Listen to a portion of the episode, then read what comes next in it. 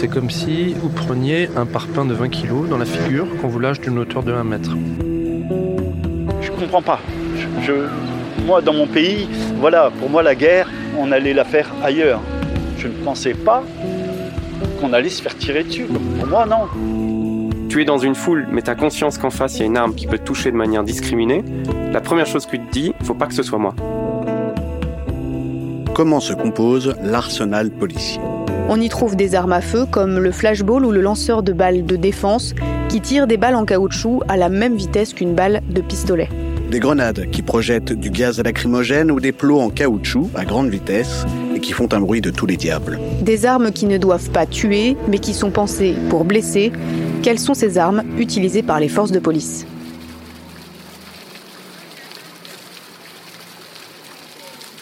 Je, je comprends pas. Je, je- moi, dans mon pays, voilà, pour moi, la guerre, on allait la faire ailleurs. Mais pas en France. Pas en France. On ne pouvait pas utiliser ces, armes-là. Et d'ailleurs, le 1er décembre, je ne pensais pas qu'on allait se faire tirer dessus. Comme pour moi, non. On avait des bandeaux blancs. On était pacifiques.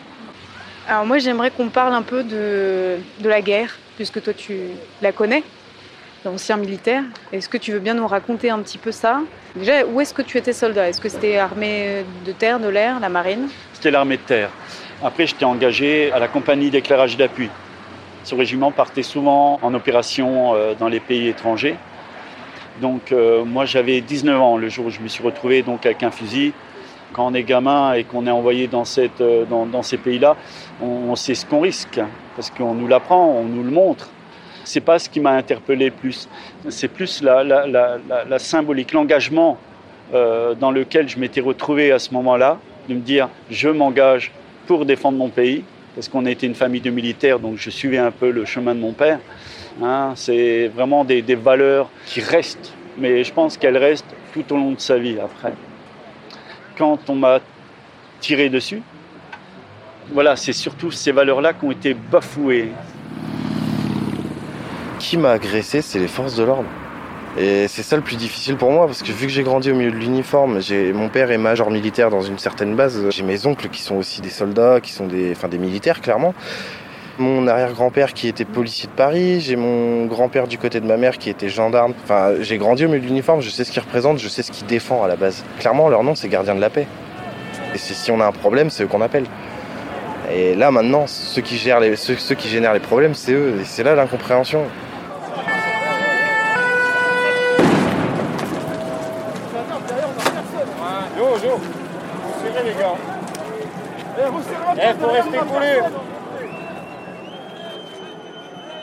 De quelles armes parle-t-on D'abord, du lanceur de balles de défense. Imaginez un fusil d'une quarantaine de centimètres qui tire une balle composée pour moitié de caoutchouc, pour moitié d'un plastique très rigide.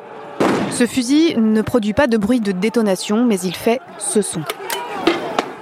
Depuis sa mise en service entre les mains de la police française en 2005, une cinquantaine de personnes ont perdu un œil suite à des tirs à la tête, des tirs à la tête normalement interdits avec ce type d'arme.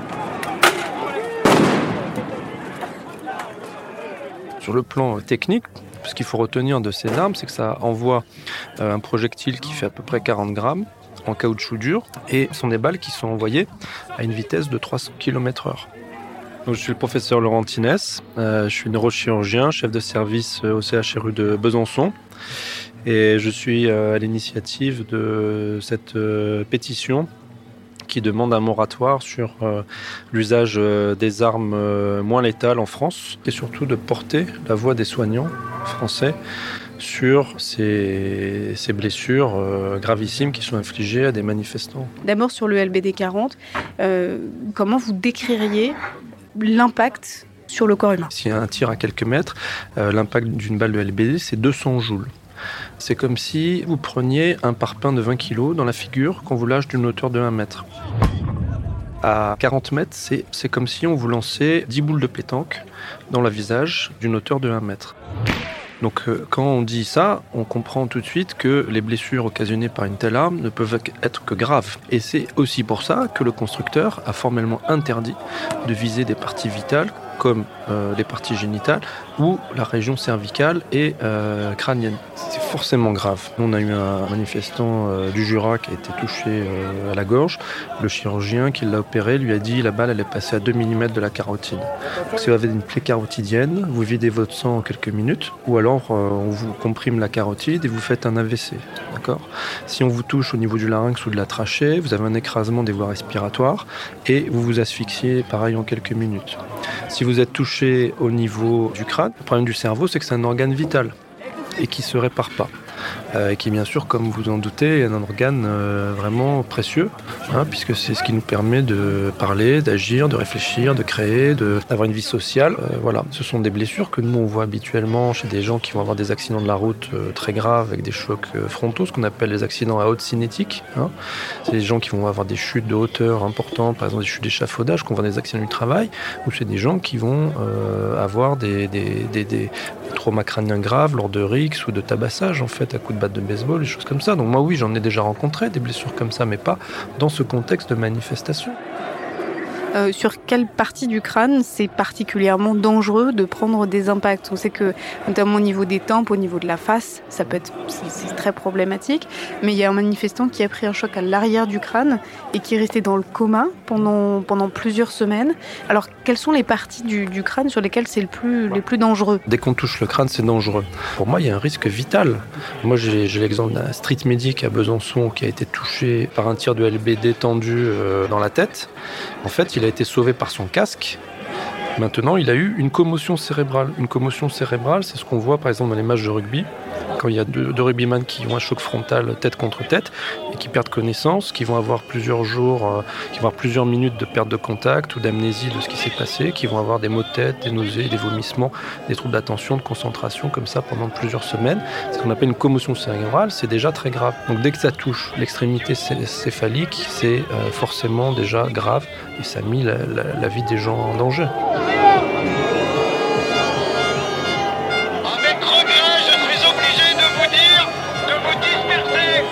J'ai du mal à me dire que c'est un policier qui m'a fait ça.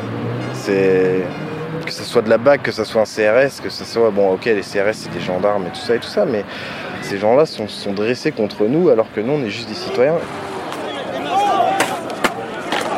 Et je pense que s'il y a- il y a beaucoup de mutilés comme ça qui se demandent mais comment ça se fait que les forces de l'ordre nous font subir ça? Et il y en a d'autres qui se résignent et ils nous changent hein, ces gens-là. Ils arrivent à nous changer. À la base on est pacifique. Et il y en a qui tombent dans la haine et et il y en a qui tombent pas dans la haine parce qu'ils essaient de, passer outre, parce que la haine est destructrice. Mais euh, bah, l'uniforme que j'ai côtoyé pendant mon enfance, la confiance que j'avais en eux et euh, le stress maintenant, rien que d'en voir euh, en France, c'est. On se sent mal en fait. C'est même un contrôle routier de rien du tout. C'est. On se demande s'ils vont pas sortir un taser ou un flashball, enfin un LBD pardon, parce que le flashball est hyper mal employé depuis le début du mouvement des Gilets jaunes. Et comme ma nièce m'a dit un jour, comment ça se fait que tu... Elle a 5 ans. hein. Comment ça se fait que tu leur as tourné le dos, tu les aimais pas Et bah, si je leur tournais le dos, c'était pas pour rien. à cause de lui, là. C'est- pas la peine d'arriver avec ton, ton, ton, ton, ton bel oeil. Attends, je kiffe la bagnole, là. Je vais la prendre en photo. pour- Euh, C'est le pays des belles voitures ici.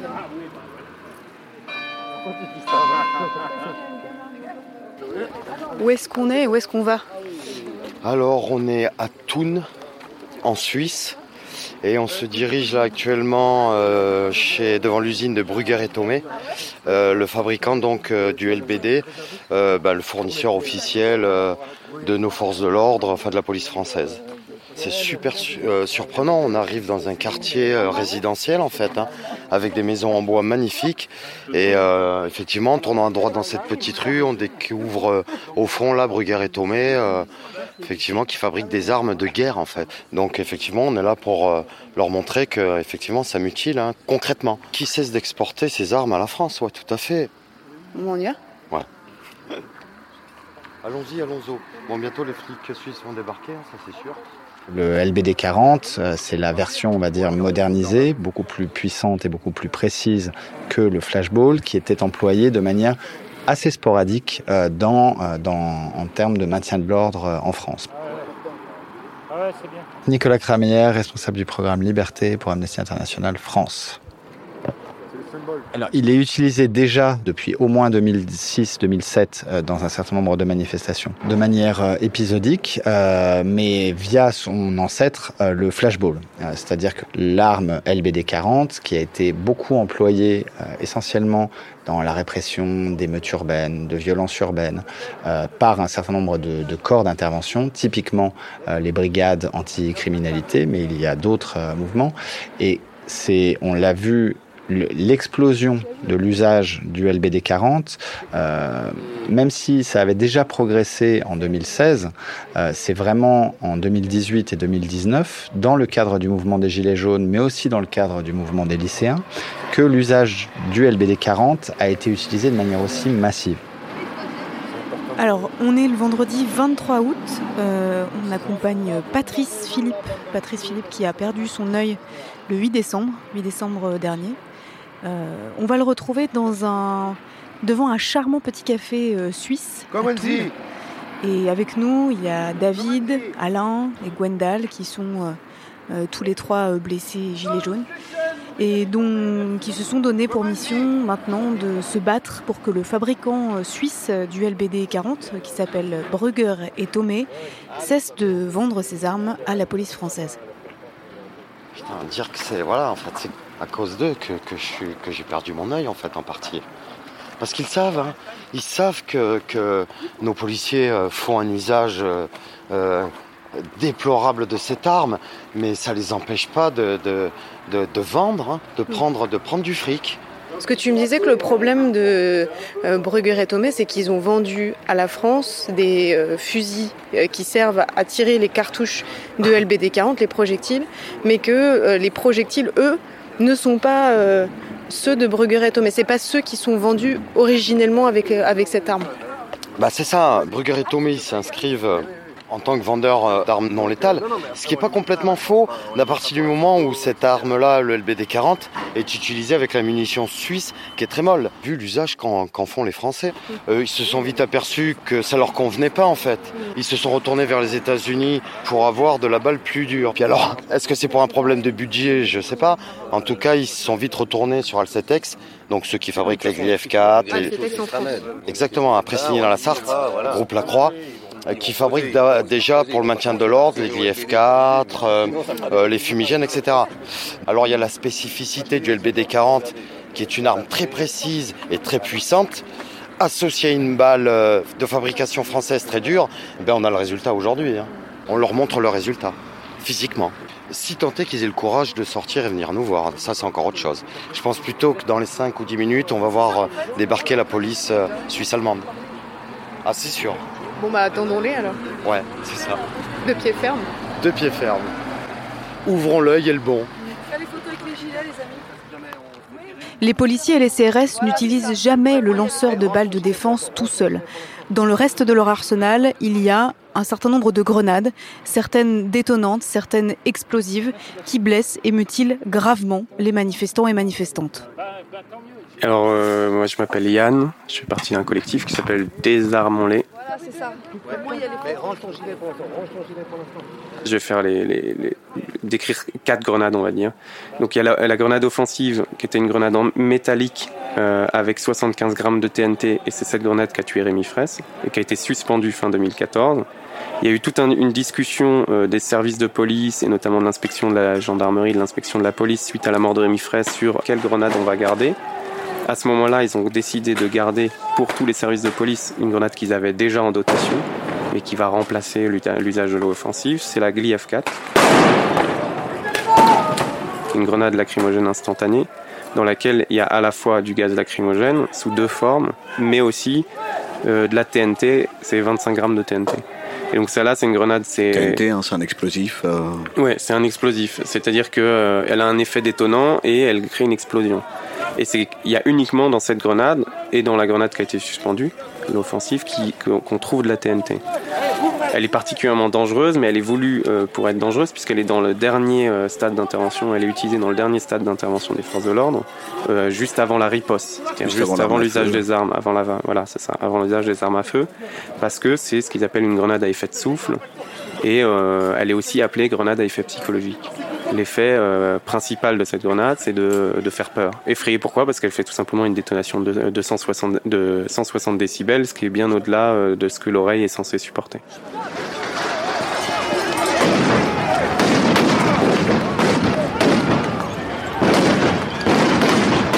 Donc ça, c'est la GLI F4 qui du coup remplace la grenade offensive. Et aujourd'hui, elle pose de nouveaux problèmes. C'est-à-dire que déjà, les services de gendarmerie, l'organe de propagande de la gendarmerie, qui s'appelle l'essor de la gendarmerie, a déjà publié des articles il y a quelques temps pour dire bon, elle est quand même un peu agressive, elle est un peu dangereuse, et ils pensent à la remplacer. Ils veulent supprimer les grenades avec la TNT. Après, évidemment, ils vont se heurter à, à toute cette hiérarchie policière et de gendarmerie qui euh, tient à la doctrine du maintien de l'ordre français. Cette fameuse doctrine, notamment, c'est de tenir à distance ces individus. C'est ça. Notamment par le moyen de ces armes. C'est ça. C'est-à-dire qu'il y a, des, ce qu'ils appellent des paliers d'intervention qui sont censés être la manière dont les policiers doivent réagir en fonction de l'agressivité de l'adversaire. Et euh, si on enlève les grenades dans effet de souffle, c'est tout un palier d'intervention avant l'usage des armes à feu qui disparaît. Et donc, euh, ça veut dire que euh, typiquement, ils auraient rien à, à lancer entre, en gros, entre les grenades lacrymogènes et les armes à feu. Quoi. Ils auraient rien à nous, nous opposer. Quoi. Et donc, évidemment, ça va, ça va plutôt vers le remplacement de cette grenade par une autre. Et c'est là qu'apparaît la grenade qu'on a vu beaucoup à, Notre-Dame-des-Landes ces derniers temps. C'est la GM2L, qui ressemble à une grenade lacrymogène classique, mais qui est détonnante aussi. C'est que dedans, il n'y a plus de TNT, mais un système pyrotechnique, comme dans les pétards, c'est de la poudre noire, qui va créer une détonation de 160 décibels aussi.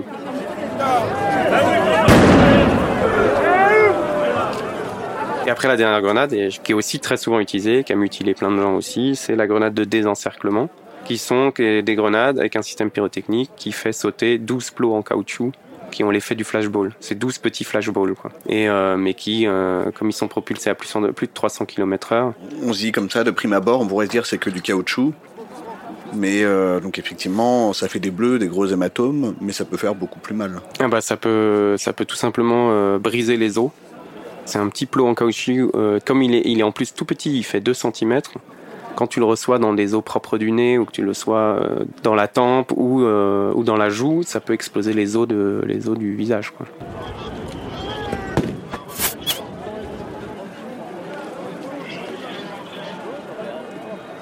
Messieurs, dames, pour votre sécurité, veuillez reculer Vous allez subir des jets de projectiles Reculez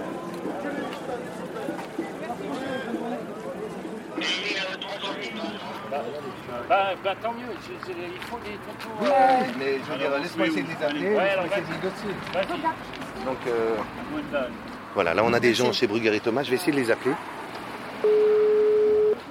Donc là on les appelle. Oui, alors Oui, bonjour monsieur Olivier Pahu qui vous rappelle. Vous êtes monsieur Brugger Oui. Oui, voilà, on est, on est devant votre usine.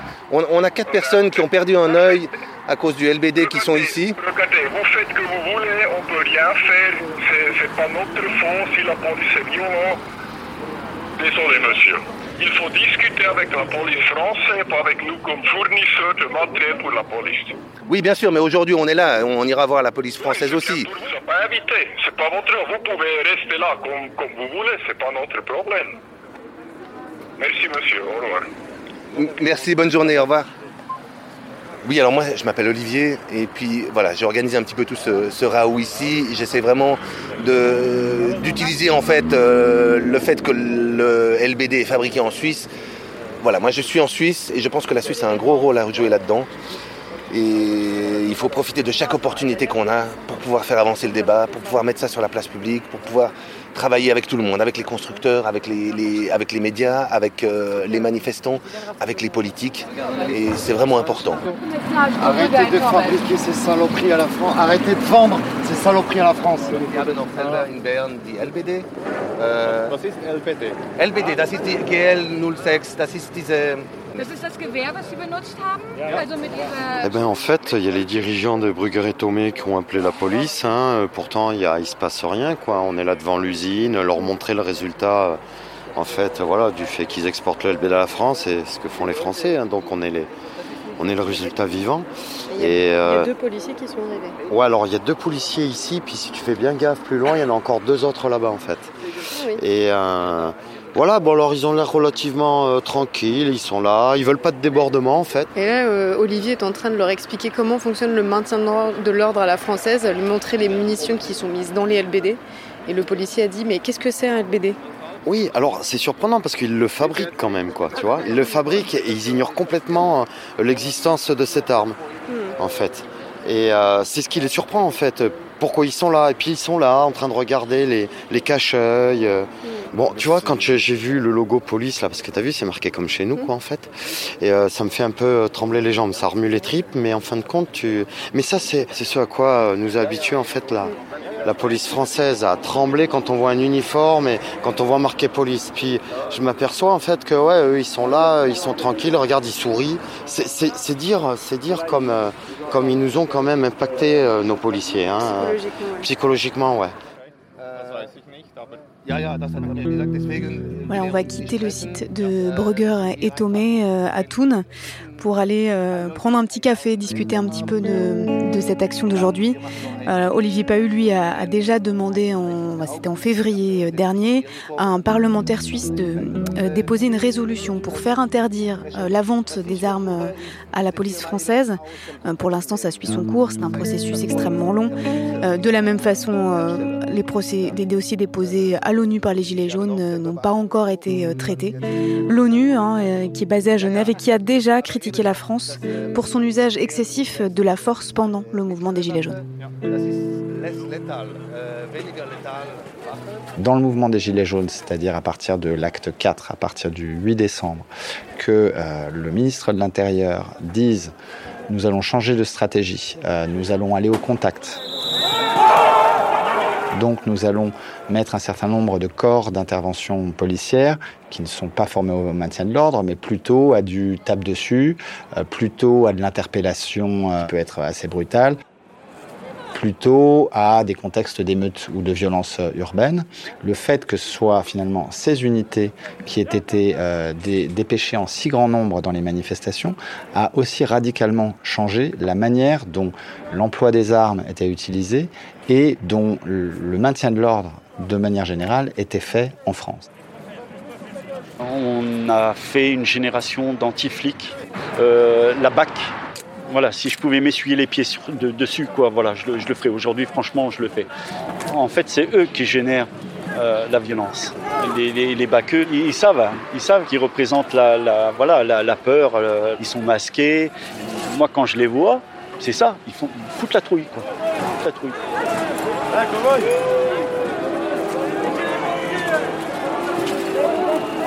Ce qui est radicalement nouveau, c'est l'ampleur des phénomènes qu'on avait déjà pu observer euh, en 2016. C'est euh, l'usage de, ces armes utilisées dans un nombre euh, inédit en termes de tirs, en termes d'usage totalement disproportionné, arbitraire, dangereux de, ces armes. Hein. Ça fait quand même des décennies qu'on n'a pas vu des personnes perdre des mains, des yeux en, en manifestation en France en si grand nombre.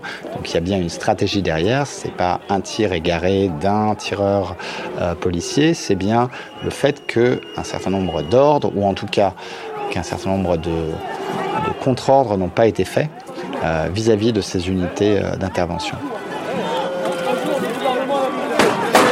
Eh, vous serez tous pendus. En même temps du gouvernement Tous, tous pendus. Vous êtes des vendus, vous, vous, vous, allez payer Ouais, bonjour au restaurant ensemble vous voulez, madame. Non, c'est Tapez-moi s'il vous plaît, madame. Allez, allez, allez. Je vous invite. Il y a tout un, aussi tous les paradigmes, toute la philosophie euh, de l'intervention policière de manière générale et des forces de l'ordre a changé en fait. Il y a eu la Première Guerre mondiale, il y a eu la Seconde Guerre mondiale, et après la Seconde Guerre mondiale, il y a quelque chose qui s'est imposé, qui est on peut plus tuer des gens comme ça. Parce que l'opinion publique n'accepte pas, parce que ça crée des désordres supplémentaires, etc. Donc il y a cette idée que quand il y a confrontation entre le peuple euh, et les forces de l'ordre, il faut qu'il y ait le moins de dégâts possible. Et du coup, c'est là que la doctrine euh, de la mise à distance rentre en jeu, c'est-à-dire que l'idée, c'est euh, il faut surtout pas que les manifestants rentrent au contact des policiers.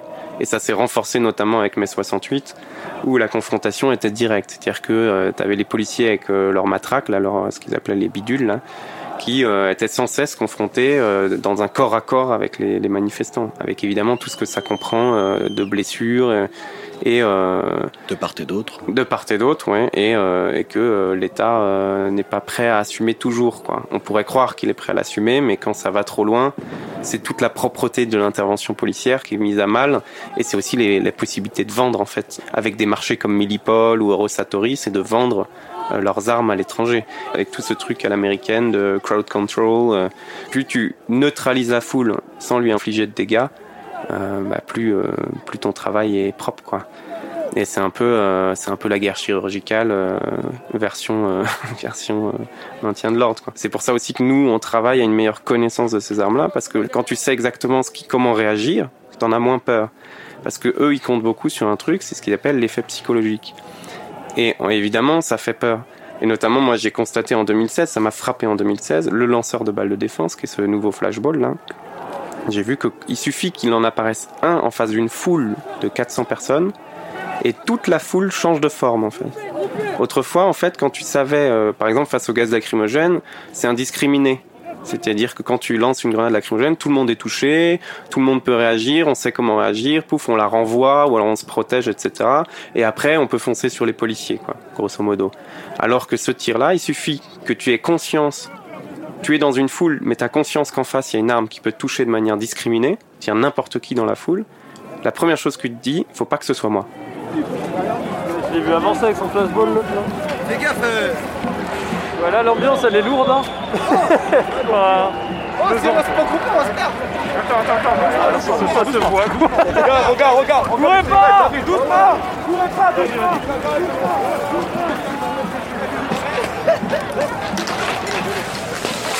Tu vois ce que je disais? Je suis voyant L'enjeu du maintien de l'ordre n'est pas seulement de maintenir l'ordre, ici et maintenant, sur les Champs-Élysées ou dans un cortège syndical. La doctrine du maintien de l'ordre à la française repose sur un mot-clé, la dissuasion. Et pour dissuader, il faut faire peur. Que chacun et chacune sache qu'il ou elle peut être visé juste parce qu'il ou elle se trouve là, à proximité d'une manif ou d'un rassemblement. Et que plus personne ne puisse se mettre à l'abri. Là, on est euh, devant le Burger King de l'avenue de Wagram. Donc euh, c'est ici que moi j'ai été témoin de violences policières euh, assez impressionnantes. Euh, ben, je m'appelle Paul, j'ai 24 ans. J'ai fait un, une double licence de droit et sciences politiques et après j'ai fait un master de sciences politiques en recherche. Et depuis que j'ai fini mes études, je suis allé un peu à la rencontre des milieux plus contestataires et alternatifs. Voilà, donc je me suis retrouvé dans, les, dans une manif des Gilets jaunes le 1er décembre. C'est des malades, c'est des malades. Je suis arrivé à, devant l'Arc de Triomphe vers 19h. Il y avait euh, encore quand même beaucoup de monde, je dirais au moins 500 personnes. J'ai rien entendu, euh, pas de sommation, il n'y avait pas l'air d'avoir d'affrontement. De, Mais d'un coup, euh, vraiment, en, en, quelques minutes, la place était saturée de gaz lacrymogène. Au début, euh, on voulait rester et puis supporter ça parce qu'on n'avait pas intention de quitter la place. On se met juste un peu à couvert euh, en attendant que ça passe, mais très rapidement, on s'est rendu compte qu'il y avait euh, une densité de lacrymo qui n'était pas respirable, quoi. Et donc, euh, par instinct de survie, on est parti. Donc, on est arrivé naturellement dans l'avenue la plus proche, c'était l'avenue de Wagram. Mais c'était tellement saturé, loin, que nous, on avait besoin d'oxygène, donc on cherchait le plus proche. Et là, on a vu qu'il y avait des gens qui rentraient dans le Burger King. Il y avait l'air d'avoir plus d'oxygène à l'intérieur. Donc, on est rentré. On est resté, dirais, 5 minutes, pas plus. On a eu le temps juste euh, de s'asseoir, de respirer un peu. Il y a les, les, le personnel du Burger King qui nous a donné de l'eau.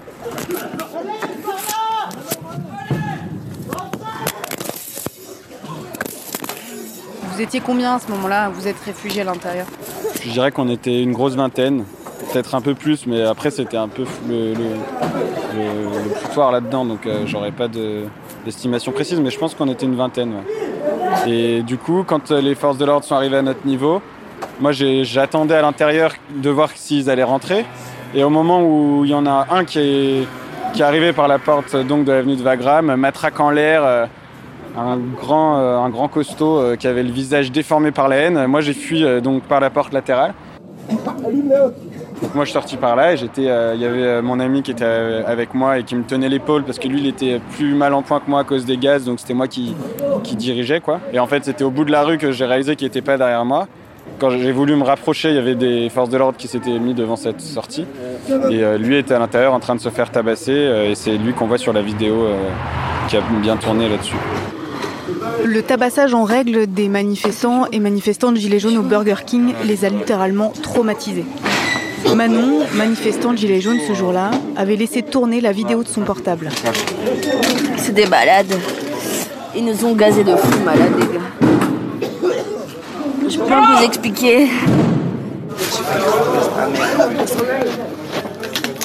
Ah Voilà, faut lever les mains. De toute façon, qui nous arrête On a fait quoi, nous?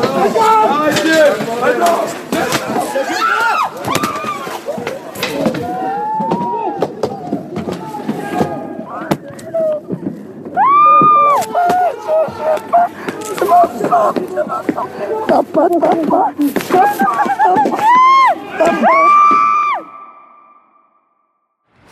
Est-ce qu'aujourd'hui, euh, tu as peur de retourner en manifestation?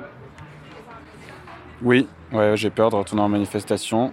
J'ai peur euh, pour mon intégrité physique et je crains euh, d'être interpellé. Est-ce que c'est. Tu allais très souvent en manif avant euh, ce fameux 1er décembre où tu t'es retrouvé devant le Burger King? Euh, tu avais déjà fait beaucoup de manifestations avant? Non, franchement, j'en avais quasiment pas fait.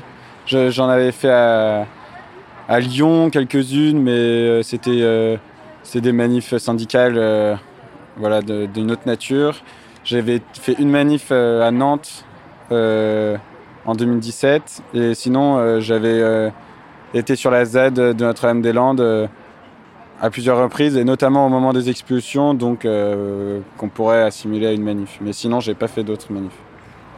C'était la première fois que, que, je, que je me suis autant retrouvé exposé aux lacrymos. Enfin, en tout cas, c'est les lacrymos qui, ont eu un impact, le plus fort impact euh, psychologique sur moi. Puisque quand je me suis retourné en manifestation des Gilets jaunes à Lyon euh, il y a quelques semaines, oui, euh, à Lyon, il y avait, il y avait quelques lacrymos qui se couraient après, mais c'était franchement d'une toute autre nature qu'à Paris. Et dès que je me suis retrouvé confronté à l'odeur des lacrymos, j'ai à nouveau, bon, je me suis mis à trembler, j'avais plus envie de retourner à l'intérieur de la manif, juste à l'odeur, quoi. Je suis pas parti de la manifestation parce que je pouvais pas. Euh, mais en revanche, euh, je me suis mis le plus en retrait possible. Mais euh, ensuite, on s'est retrouvé sur la place Bellecour à Lyon, qui et les forces de l'ordre ont fermé petit à petit toutes les sorties de la place Bellecour. Donc là, je j'ai senti venir la nasse géante et du coup le risque de se refaire gazer comme à l'Arc de Triomphe. Et là, oui, j'étais vraiment paralysé. Quoi. Je, je, me suis accroupi. J'ai eu besoin de 5 minutes pour euh, conscientiser euh, ce, qui m'arrivait psychologiquement pour pouvoir euh, me relever et retourner à l'intérieur. Parce que je me suis dit que si j'y retournais pas maintenant, euh, je pourrais plus jamais y retourner. Et que c'était important que je puisse y retourner. Y retourner, ce n'est pas forcément envisageable pour tout le monde. Il y a bien sûr ces armes discriminantes comme le LBD 40 qui peuvent viser n'importe qui dans une foule. Mais il y a aussi ces armes indiscriminées comme le gaz lacrymogène qui étouffe et qui panique.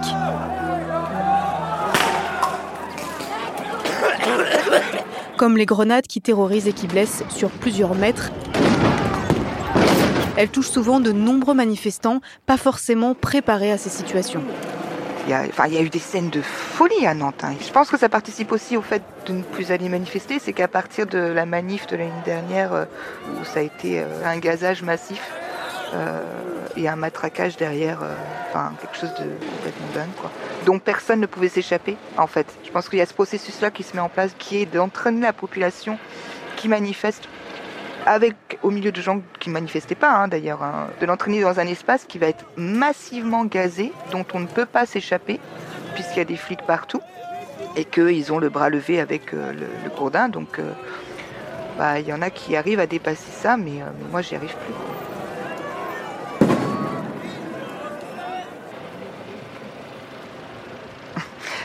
Du coup, moi je m'appelle Valka, qui est un pseudo que j'ai pris il y a longtemps. Je suis photographe professionnel. Je me suis de plus en plus engagée dans la politique euh, et dans le faire de la politique et dans le fait d'informer. Le 14 avril, c'était pendant la, la grève des cheminots, mais c'était aussi par rapport à la ZAD de Notre-Dame-des-Landes. Je pense que c'est une manif qui a fait très très peur en haut lieu, parce que euh, alliance euh, cheminot plus euh, zadiste, le moment où les souvenirs commencent à se mettre en place vraiment, c'est le moment où on est assez nombreux et nombreuses et je crois qu'il y a déjà eu un premier tour de fait. Parce qu'il y a une sorte de d'habitude désormais sur Nantes où il y a un premier tour qui se fait très tranquille, très peinard, le temps que tout le monde se retrouve, se mette en place et tout. Et on sait que le deuxième tour va être potentiellement plus plus actif. C'est à ce moment-là que le, black box souvent passe devant. Et les forces de l'ordre euh, ont empêché d'aller vers la, gare euh, SNCF. Et ça a gazé en fait assez vite à l'arrivée du, du, black bloc euh, vers l'endroit où il y avait l'embranchement. Et c'est de là que c'est parti en fait, parce qu'on était vraiment pas très loin euh, d'espaces de tourisme et de jeux euh, dans Nantes, c'est-à-dire euh, au niveau du château des Ducs, il y a une grande étendue d'eau, un, miroir d'eau, et il y a un parc entouré de, barrières. Les parents n'avaient pas eu le temps de voir que la manifestation avait changé de ton. Bah, tu le vois pas venir, non. À, ce- à cet endroit-là, tu le vois pas venir. Ce qui fait qu'on a été plein à, avoir le réflexe de se dire, mais il y a des mômes à l'intérieur. On voyait des poussettes et à savoir que le nuage arrivait, quoi. Donc ça a été la panique totale. Et, heureusement, là encore, c'est les Black Blocs qui sont arrivés et qui ont enjambé en sautant euh, par-dessus les barrières, qui ont été chercher les poussettes, les machins, qui ont aidé les parents à sortir, les gamins. euh, heureusement qu'ils étaient là. Enfin, franchement, c'était n'importe quoi. On est sur des mécanismes de répression qui dissuadent fortement les manifestants de, de manifester.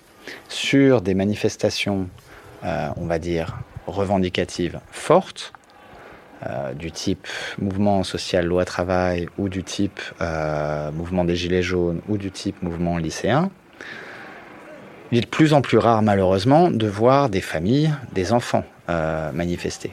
Euh, concrètement, ça c'est encore euh, quelque chose qui euh, était impensable il y a trois ans en France. C'est-à-dire que quand on allait manifester, on le faisait souvent en famille. Est-ce qu'on voit beaucoup de familles aujourd'hui aller manifester? Non, concrètement, de moins en moins. On a et énormément de témoignages de gens qui disent c'était ma première manifestation, j'ai été interpellé, maintenant j'ai peur, j'y retourne plus. Donc ça, ça, ce sont des effets extrêmement, euh, extrêmement concrets euh, qu'il s'agit bien évidemment de, documenter et de prouver, mais en tout cas, ce qui est certain, c'est que ça a un effet extrêmement dissuasif sur le droit de manifester euh, en France.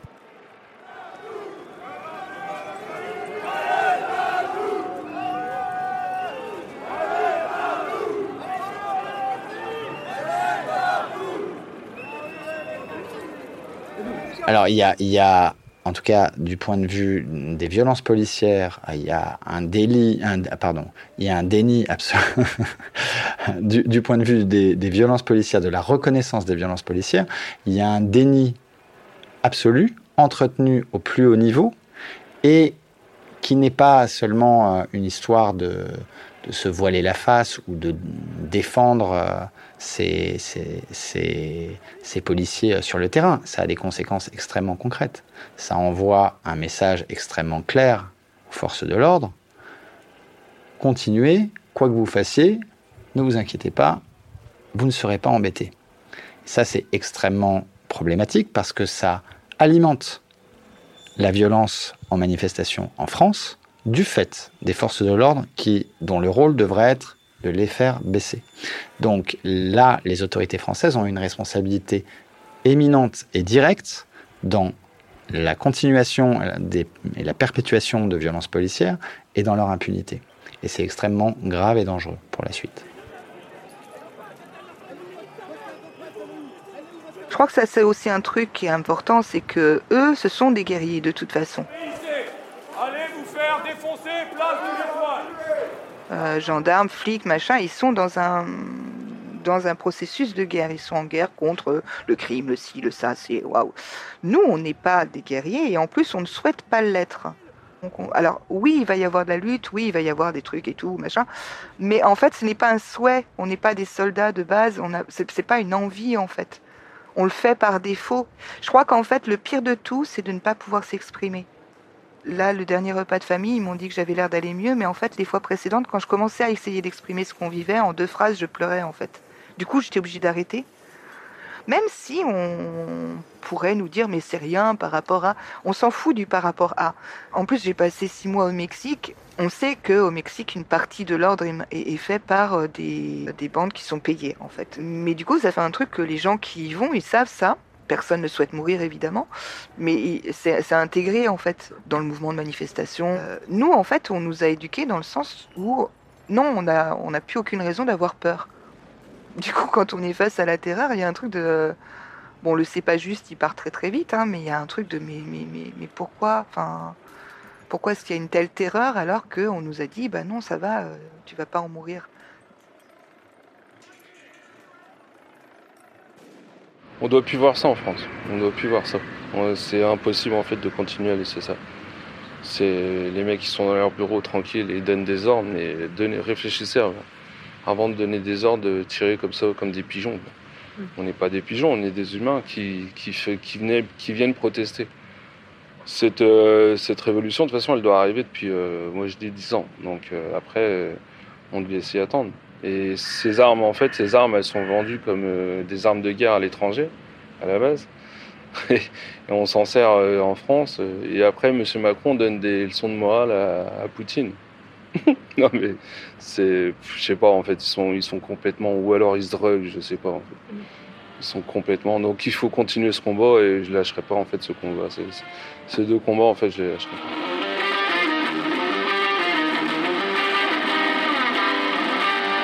Un podcast documentaire de Violette Voldoir et Tristan Goldbronn. Mixage et création sonore, Étienne Gracianette. Radio